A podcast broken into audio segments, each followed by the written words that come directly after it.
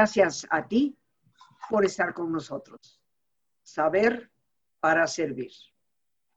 Y hoy, queridos amigos, jueves, jueves de cultura, y tenemos un tema muy importante. Me parece a mí un tema hermoso, un tema que junto con la cultura nos invita a la reflexión. Y lo hemos titulado La filosofía de Eti Gilesum.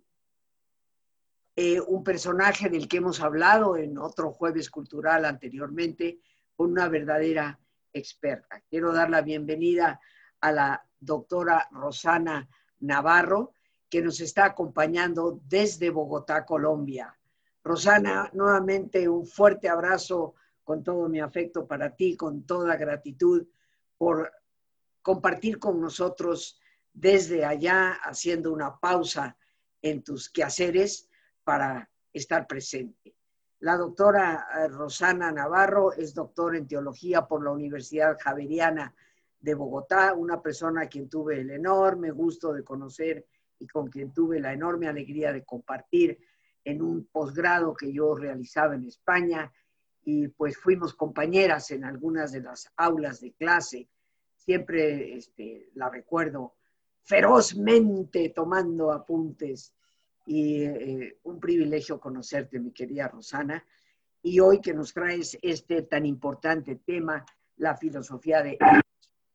Sé que en una ocasión anterior ya hablamos del personaje, mm. pero creo que siempre es bueno empezarlo haciendo una síntesis de quién es o quién fue Eti Gilesum para después meternos en su filosofía. Muchísimas gracias, Rosita. Para mí también es un gusto enorme encontrarme contigo y abrazarte en la distancia.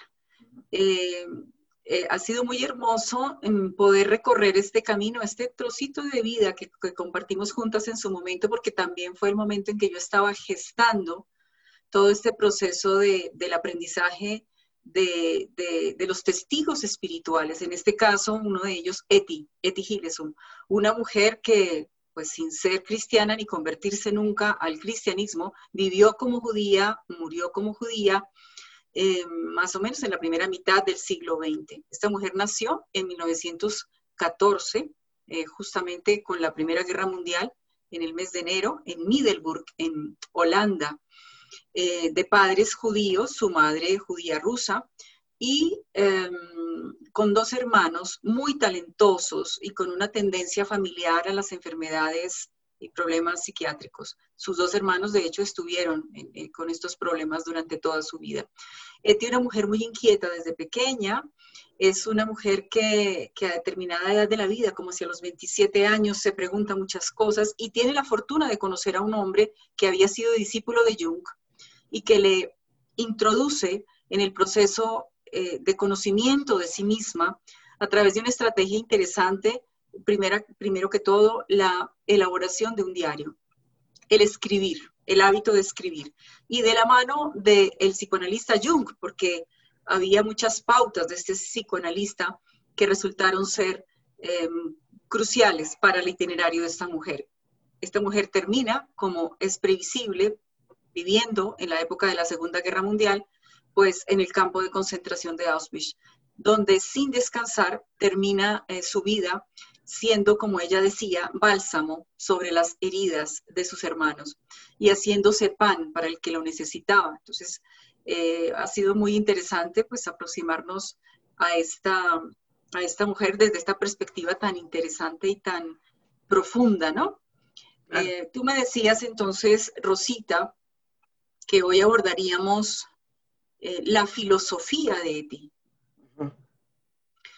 Eh, cuando uno se pregunta por la filosofía de alguien, pues se pregunta por, como la, el la primera aproximación sería como la manera como pensaba, cómo se aproximaba a la vida desde el pensar, cómo descubría en ese pensar claves, claves para resolver la existencia se pregunta por las cosas, por la vida.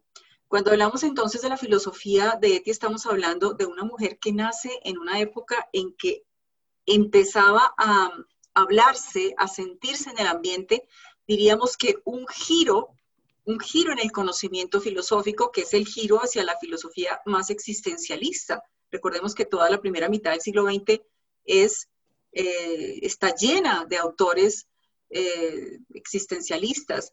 Eh, recordemos a algunos de ellos, Paul Riquet, recordemos a, a ver si recuerdo en este momento, bueno, Will Durant, que fue eh, un autor no tan conocido en este momento por nosotros, pero sin embargo, un filósofo que bebió de la mano de la filosofía existencialista y que fue inspirador del pensamiento también de Eti.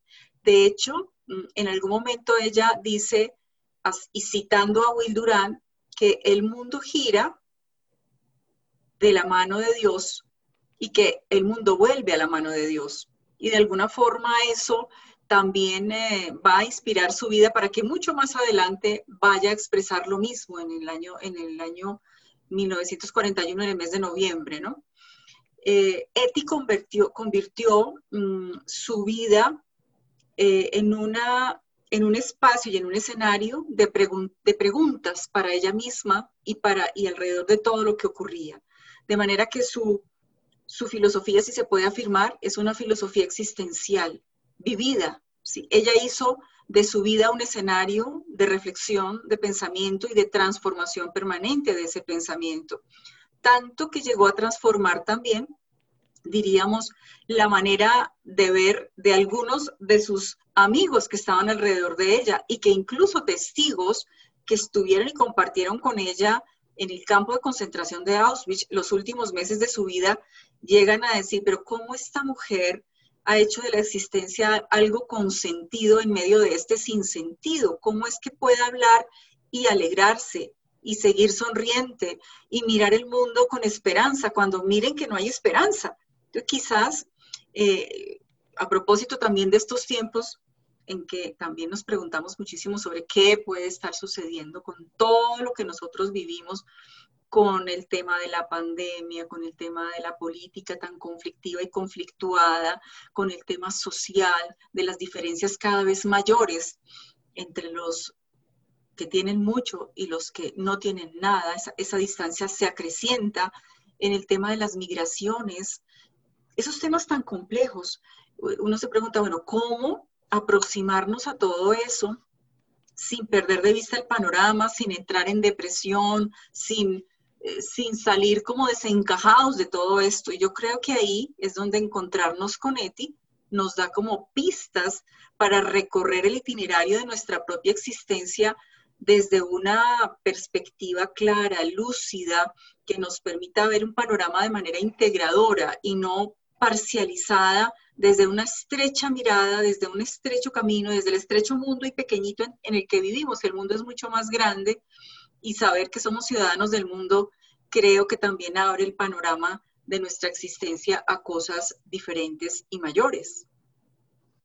Eh, creo que aquí en las cosas que te escucho, eh, hablas de una mujer, me impacta esto, que muere con esperanza y que de las personas que la conocieron, que la acompañaron, que tal vez compartieron en parte esa experiencia terrorífica de Auschwitz, su admiración por esta mujer que, confrontando directamente a la muerte, vive con, una alegría de vida, que para mí eso es la esperanza. Eh, yo no concibo esperanza sin alegría. Eh, si tienes esperanza, eh, tienes perspectivas y eso, eso le da alegría al corazón. hablas de una persona que se le puede ubicar en filosofía dentro de lo que es el movimiento existencial, pero referido a que lo que habla lo vive. Exactamente. ¿Verdad? Es una persona que da testimonio de, eso llamado filosofía para sacar a, ese amor por la sabiduría de los libros y aterrizarlo en la vida, en la vida diaria. Eh, anoté, porque yo aquí cuando vi, miro para abajo, sé que mis invitados lo saben, pero ustedes a veces me dicen, qué falta de educación, no estás viendo al invitado. Estoy tomando apuntes aquí abajo. Eh, y entre las cosas que anoto ahí, eh, pues es esta, se pregunta por la razón de las cosas. ¿Qué respuesta da Eti Gilesum a la razón de las cosas? Pues eh, hay algo interesante en Eti. Para ella, inicialmente la razón de las cosas está enmarañada, confundida, caótica, igual que la razón por ella misma. Es decir, que se, va descubriendo a sí misma que en la medida en que la razón de sí misma se, mm, se ponga a la luz, emerja, en ese mismo sentido, la razón de las cosas y de todo lo que le rodea y de las personas a su alrededor va a tener también una, una, respuesta y un sentido. ¿sí? Entonces, eh, en su búsqueda afanosa, que su vida comienza, eh, su vida conflictiva, se hace consciente, más o menos para la edad de 27 años, como mencioné hace un momento, que evidentemente conoce a Julius Speer, ella ya está en un momento de búsqueda muy fuerte, porque efectivamente tenía muchas situaciones inestables por su familia, por X y Y cosas, y encima la guerra. Entonces, todo eso gesta como una especie de caldo, un caldo de cultivo que, que hace posible que junto con la lectura, la lectura de buenos libros, de textos filosóficos, psicológicos, incluso de la literatura universal, Dostoyevsky y demás, como en otra ocasión lo mencionábamos, y de la mano de su partero del alma, Julius, ella va logrando desenmarañar su propia historia personal hasta llegar a descubrir qué era lo que le ocurría, incluso encontrar la razón de por qué se enferma tanto, de por qué le duele todo tanto, de, de por qué tiene tantos roces con su familia y específicamente con su madre, que al final se reconcilian, pero ¿qué es lo que pasa allí? Y por qué al comienzo tenía ese odio tan desenfrenado hacia los alemanes, natural, porque frente a todo lo que estaban haciendo los nazis, pues era más que natural sentir, pues eso, el odio. Y ella se pregunta todo eso, hasta que llega un momento de decir, no, no, no, un momento, ya encontré, ya encontré mi solución. Y ahí es cuando ella empieza a descubrir que requiere de, de algo quizás tan difícil de encontrar en estos tiempos, pero tan, pero tan buscado que es el silencio. El silencio la escucha van a ser la clave para desenmarañar su propia existencia. Escucha de sí misma. El famoso Heinen Horgen, esa expresión alemana, que hoy en día, entre otras, descubrí que ya no se usa, me, puse a buscar y esa palabra ya no se utiliza en alemán, porque tiene un significado tan profundo que ya nadie lo utiliza porque pues hasta esos significados no, no lo utilizan, sencillamente. Entonces, eh, ella dice, no tiene traducción esa palabra, en su diario lo pone, es tan profunda que realmente lo que voy a poner es, me voy a poner a vivir esa palabra, a escucharme atentamente en lo más íntimo, porque esa es como la clave para luego escuchar atentamente lo que pasa a mi alrededor y comprenderlo. Este, ella logra un, un nivel de silencio y de escucha que la va a llevar de alguna forma a la experiencia mística. Eh, la experiencia mística que tenemos que saber reconocer y definir, que no le pertenece en exclusividad a ninguna religión. La experiencia mística es una experiencia universal de la experiencia de Dios en la vida de una persona. La gente dice, ¿qué es la experiencia mística?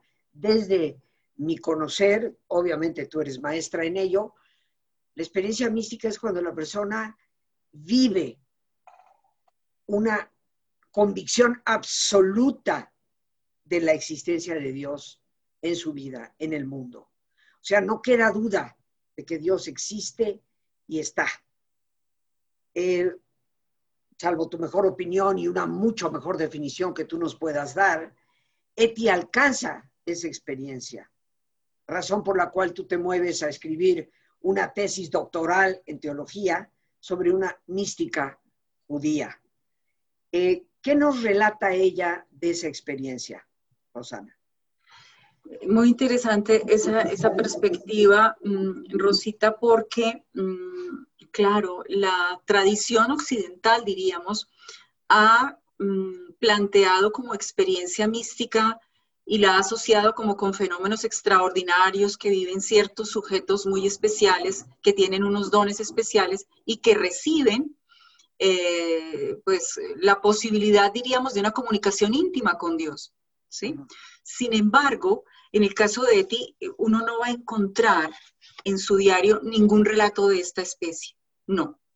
La experiencia mística y, sus, mm, y la manera como la narramos o la narra la persona que la vive es adecuada al contexto, situación, cultura de su momento.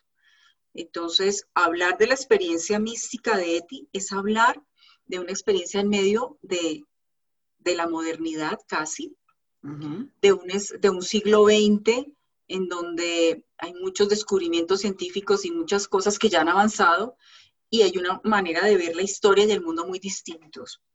La experiencia mística entonces se relaciona con la, diríamos que, como diría Panicar, el famoso teólogo eh, español, es experiencia plena de la vida. Imagínense, si todo ser humano está habilitado para vivir la experiencia plena de la vida en toda su intensidad, y cuando hablamos de experiencia plena de la vida es como despertar a lo que otro autor también habla, a la lucidez de la existencia, ¿sí?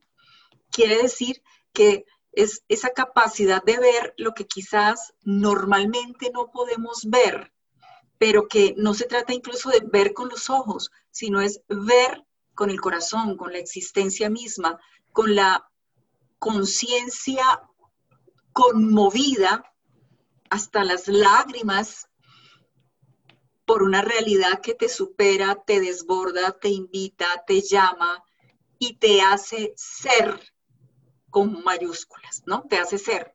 Es decir, que te, que te hace sentir que tú vives y que tu ser es en el ser, ¿no? Eso fue lo que experienció Eti y que ella lo expresa como un diálogo ininterrumpido en su diario con Dios, ¿sí? que inicialmente ni siquiera se refería a él. Al comienzo de su diario eso es una cosa tangencial, si acaso se refiere, pero como accidentalmente.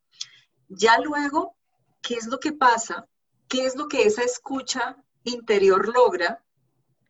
Y su lectura y todas las cosas con, las cuales ella se vio acompañada para que finalmente se encontrara con una necesidad de intimidad mayor, mayor a sí misma, que era la que la lanzaba también simultáneamente a vivir hacia afuera con mayor sentido, con sentido del otro, del otro, su prójimo, y del otro, con mayúsculas, a quien ella quería desenterrar del corazón de los otros, que no todavía eran conscientes de, esa, de ese misterio tan infinito que guardamos todos los seres humanos en nuestro ser, que es el misterio de Dios, para quienes somos creyentes, por supuesto. Y para ella lo fue, ¿no? Sí, para ella lo fue. Para ella lo fue y la seguridad era pues eh, grandísima porque, mm, mira, por ejemplo, dice acá, voy a leerte un trocito, dentro de mí hay dos grandes sentimientos muy dentro. Amor, un amor inexplicable, quizás difícil de analizar porque es un sentimiento primigenio, dirigido a las criaturas y a Dios, o por lo menos aquello que yo llamo Dios. Y la compasión, una compasión infinita que a veces me lleva a las lágrimas. Sí, en efecto, el amor y la compasión. Mira qué cosa tan maravillosa. Claro. Este, esto me imagino está en las palabras de su diario. Ella escribe un diario, quiero recordar. Ella escribe un diario. Ella escribe un diario que, que si me permites, aquí lo puedo mostrar. Acaba de salir ya las obras completas, su diario en español completo, y es quizás el más completo de todas las versiones en todos los idiomas porque tiene las últimas notas descubiertas, los últimos, o sea, el aparato crítico es fabuloso. Está, mira, este es el diario de, de Tigilesum. Eso me imagino que es editorial, editorial Monte Carmelo. Sí, está en el mismo formato. La, típica, este, Está en el mismo formato que las obras de, Santa Teresa, San Juan de la Cruz y demás. Lo, eh, tú te acuerdas perfectamente de nuestro amigo Pedro Deza, que, eh, que es el editor de Monte Carmelo Fonte, y gracias a él fue que se logró esta hazaña, porque fue una hazaña, duró dos años y medio con todo y no sé si te comenté una experiencia muy profunda que ocurrió, que la persona que estaba traduciendo desde el holandés al español, en determinado momento sufrió un accidente gravísimo y quedó eh, esta persona en una situación muy terrible, digamos, para ella, y le pide a, a, Fonte, le pide a la editorial que por favor le permita terminar de traducir, porque eso para ella está siendo edificante para su vida y le está transformando el momento tan duro que está viviendo. Imagínate, hasta para eso ha servido nuestra Eti, para transformar el corazón del traductor, ¿no? Es una cosa muy interesante. Sí. Fíjate que me, a mí en lo personal me llena de orgullo que sea la editorial Monte Carmelo de Burgos, nuestro buen amigo Pedro, efectivamente, compañero nuestro en aquellas andanzas que compartimos, eh, que hayan sido los que editen este libro, porque esto nos habla de que la experiencia de, de una filosofía vivida en la vida diaria, que la experiencia de convicción de Dios en nosotros, de su amor y compasión, es una experiencia universal, ¿no?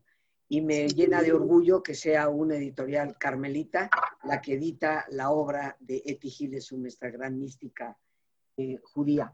Si te parece, eh, Rosana, hacemos una breve pausa para, este, para hacer nuestro ejercicio de relajación, queridos amigos, como siempre, y les vamos a pedir que nos pongamos cómodos en una posición cómoda si te es posible hacer el alto completo, el alto total, que mejor que cerrar tus ojos. Y en una posición cómoda con tus ojos cerrados, toma conciencia de tu respiración. El entrar y salir del aire en tu cuerpo, imaginando cómo al inhalar, así como llevas oxígeno a tus células, inhalas también serenidad para tu mente. al exhalar, así como tu cuerpo se libera de toxinas, imagina cómo en ese aire que sale te liberas de todas las presiones y todas las tensiones. Respira profundamente.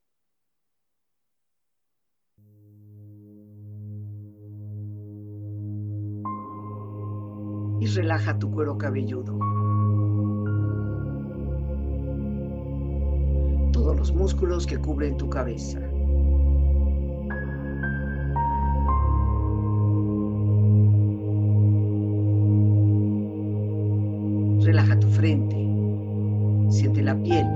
De la piel que cubre tu frente.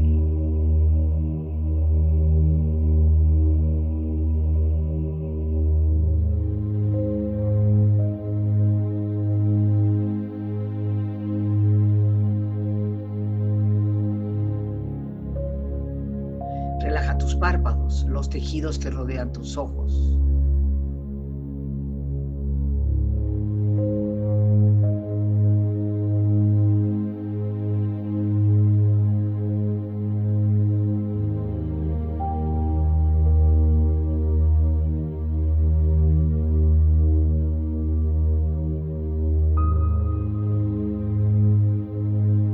Tus mejillas, toda la piel, todos los músculos que cubren tu cara.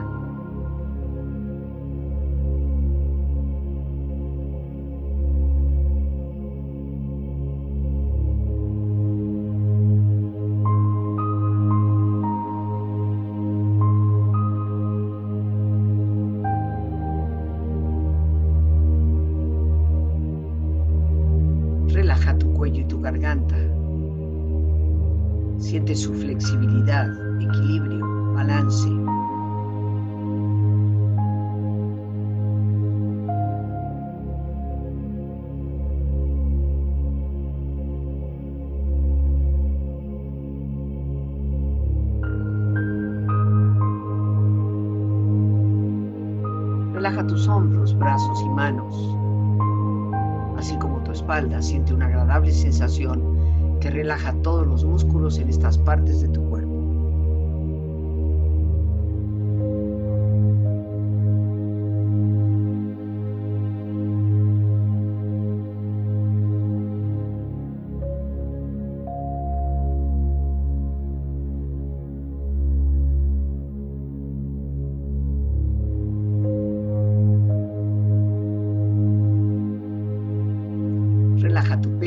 Exterior e interiormente, relajando todos los músculos, imaginando a todos tus órganos internos funcionar rítmica y saludablemente.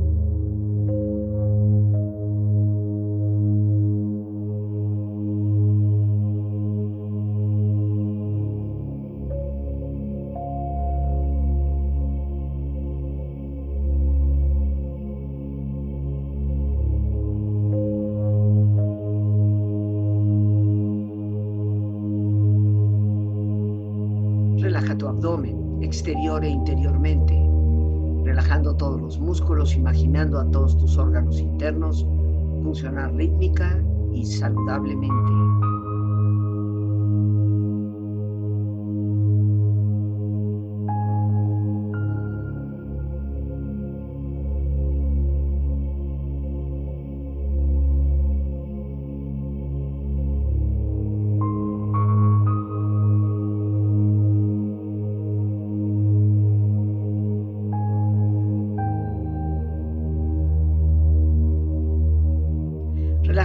Tus rodillas, siente la piel, la vibración de la piel que cubre estas partes de tu.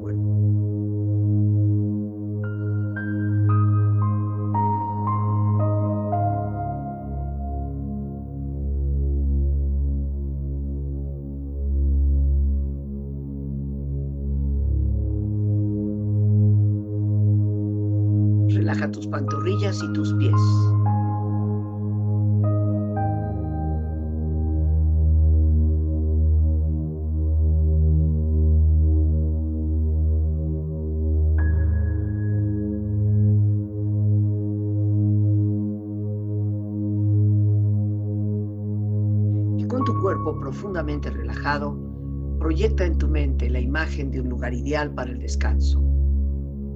Imagina los colores, los sonidos, los aromas. Es una escena de belleza y paz. Siente estar ahí.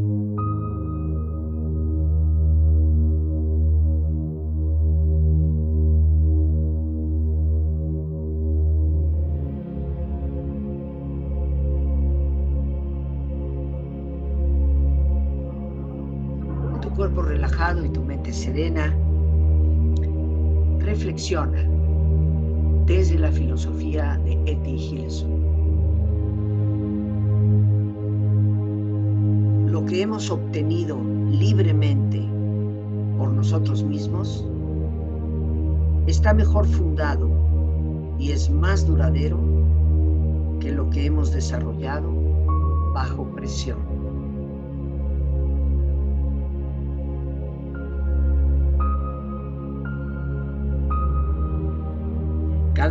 Nosotros debe volverse hacia adentro y destruir en sí todo lo que cree que debería destruir en los demás.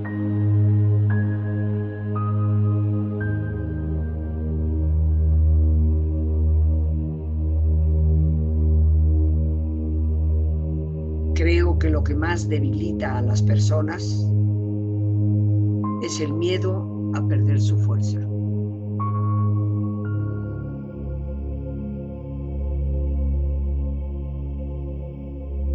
Profundamente. Y con esta experiencia empieza lentamente a estirarte, brazos, manos, piernas y pies, moviendo tu cuello, bostezando si lo deseas, haciendo que tu cuerpo retome su nivel de actividad habitual hasta muy lentamente abrir tus ojos. Ojos abiertos, bien despierto, muy a gusto, bien descansado y en perfecto estado de salud, sintiéndote mucho mejor que antes. Estamos, queridos amigos, regresamos con nuestra invitada, la doctora Rosano Rosana Navarro, eh, doctora en teología por la Universidad Javeriana de Bogotá, Colombia, que desde allá nos está acompañando. Mi querida Rosana, eh, sé que fue un enorme esfuerzo para ti el escribir una obra tan profunda, tan importante como tesis doctoral sobre Eti Gilesum, de tu libro, que sé que en su momento, cuando recién la, presentaste, pues fue honrada con, los máximos honores como la, la mejor eh, tesis doctoral en su momento en la universidad. Y eh, a mí me enorgullece el, el, que tú me hayas facilitado la lectura del libro, porque me dices que ya lo podemos conseguir en México a través de Amazon y a través de... De Busca Libre. Busca Libre. Y creo que no sé si en México también existe Mercado Libre. Sí, Mercado Libre también. Por ahí también, con toda seguridad eh, está, sí. La autora, la doctora Rosana Navarro, que hoy nos está acompañando. Eh, ¿Por qué es importante, hoy que es jueves de cultura y lo que queremos es ser cada día mejores, por qué es importante conocer, leer y reflexionar sobre la filosofía de esta gran mujer? Yo creo que la razón eh, es porque nuestra vida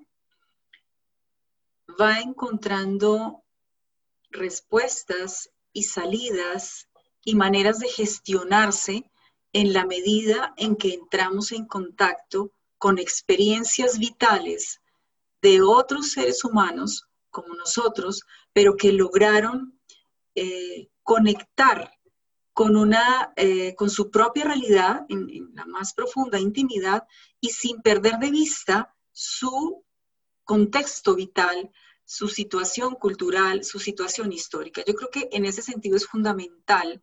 No interesa, eh, y por eso todavía seguimos leyendo a Cervantes, y por eso todavía seguimos leyendo a tantos otros autores, Platón, Aristóteles y los filósofos y demás, y, y seguimos admirando los cuadros de los artistas, de Leonardo, de todo eso está significando que los seres humanos comunicamos con nuestra obra, comunicamos con, la, con aquello que creamos, y esa comunicación es una savia de vida para el que la recibe y la quiere recibir acogiéndola, eh, agradecido, y yo creo que en eso tenemos que ser muy agradecidos. Esta mujer hubiera podido decir, no, no, esto que es íntimo, yo no quiero que nadie lo sepa y me lo guardo, pero no, ella incluso ya sabiendo que iba a morir, se lo entrega a su mejor amiga, esos cuadernitos de su diario, y le dice, mira, en lo que puedas, dáselos a Clases Melik y dile que los publique porque ella igual quería ser escritora, pero nunca pensó que lo que iba a ser su obra maestra iba a ser su vida, su diario. Ella creía que podía escribir después de la guerra, hasta cuando ya era materialmente imposible. Por eso yo digo que todo lo que el ser humano produce a la luz de la inspiración y de la ternura que le, que le puede provocar el hecho más sencillo o más grande de la vida, eso es sabia de vida para otros, es insumo para otros. Es por eso tan importante reconocer la riqueza que trae, en este caso, un diario como el de Eti. Eh, una de las cosas que, que te quiero preguntar, ¿hasta cuándo fue que ella escribió? Porque tengo entendido que escribió prácticamente hasta el final. Sí, totalmente. Lo que pasa es que no, no pudimos acceder hasta ese final, que seguramente ella escribió ya, si logró tener el diario, eh, y tener un, un, un, lápiz, un papel donde anotar, ya no lo sabemos en Auschwitz. Es muy seguramente que la primera parte de, de, su estancia en Auschwitz lo lograría. No sabemos después, no lo sabemos. De hecho, ella llevó el último cuaderno eh, con ella, que se perdió, por supuesto, y es posible que haya escrito más. Mm, eh, con lo cual, pues efectivamente yo creo que esa necesidad de escribir, de narrarse, eh, va hasta el final, muere con ella. Y seguramente ella terminó escribiendo en las miradas y en los rostros de esos otros al momento en que eran todos llevados a esa cámara de gas, te lo aseguro. Esas letras quedaron impresas en alguna parte. El diario en sí qué, fecha le pondrías tú a, lo último que escribió, que está en el diario, que se ha logrado publicar?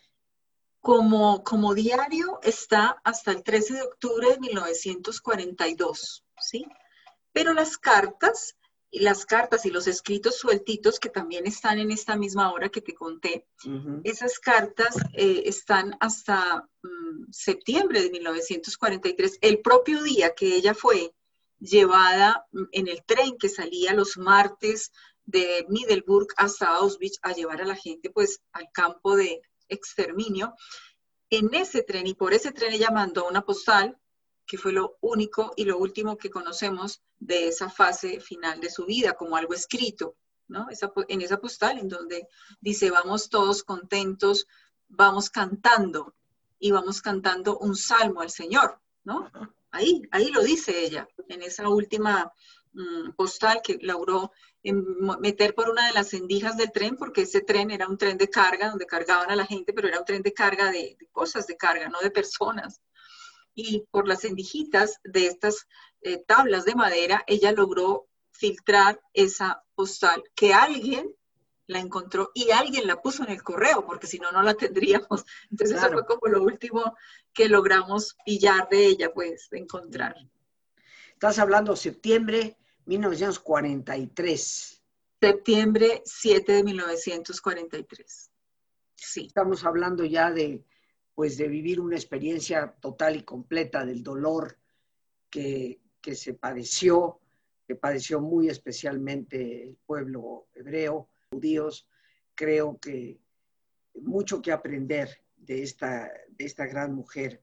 Y bueno, yo quiero recomendarles la lectura de esta tesis doctoral, pero que se ha convertido realmente en un libro que nos hace profundizar en este personaje el cual estamos tratando y hemos tratado en este jueves de cultura. Rosana, ¿algo más que quieras añadir que te parezca relevante, importante o alguna frase de Eti con la que quieras cerrar? Pues sí, tenemos varias, pero a propósito de esto último que tú decías, el tema del dolor da para, da para otro diálogo, pero, pero sí se podría decir una cosita. Mm, hay una momento en su vida, en su diario, más o menos para junio del año 42, en que ella comienza a hablar insistentemente del sufrimiento, tratando de encontrarle una salida al sufrimiento, al sufrimiento que ya no solo se veía venir, sino ya se estaba padeciendo en los muy cercanos amigos y demás, con todas estas redadas masivas que hacían eh, los nazis a los judíos. Entonces el sufrimiento ya era evidente. Eh, tú eres experta en hablar de dolor y diferenciarlo del sufrimiento, ¿verdad? Y Eti logra intuir eso, ¿no? Y logra encontrarle una salida al sufrimiento como, como, como, ese, como ese asunto necesario para, para poder gestionar y crecer en la vida, ¿no? Ya en otro momento habrá ocasión de conversar sobre el tema, pero no quería terminar sin hablar un poquito de eso. No sé si ahorita en este instante logro encontrar así rápidamente una citica sobre el sufrimiento directamente, pero aunque no, sí podemos mencionar alguna porque sufrir no está por debajo de la dignidad humana. Quiero decir, se puede sufrir digna e indignamente. Quiero decir, la mayoría de los occidentales desconocen el arte de sufrir y en lugar de ello tienen mucho temor. Lo que hace la mayoría ya no es vida. Miedo, resignación, amargura, odio, desesperación. Dios mío, todo eso es tan comprensible, pero si se les quita esta vida, no se les quita mucho, ¿verdad? Y me pregunto, si hay tanta diferencia entre ser consumido por el miedo aquí o por el hambre y los piojos en Polonia, hay que aceptar la muerte como parte de la vida, incluso la más terrible de las muertes.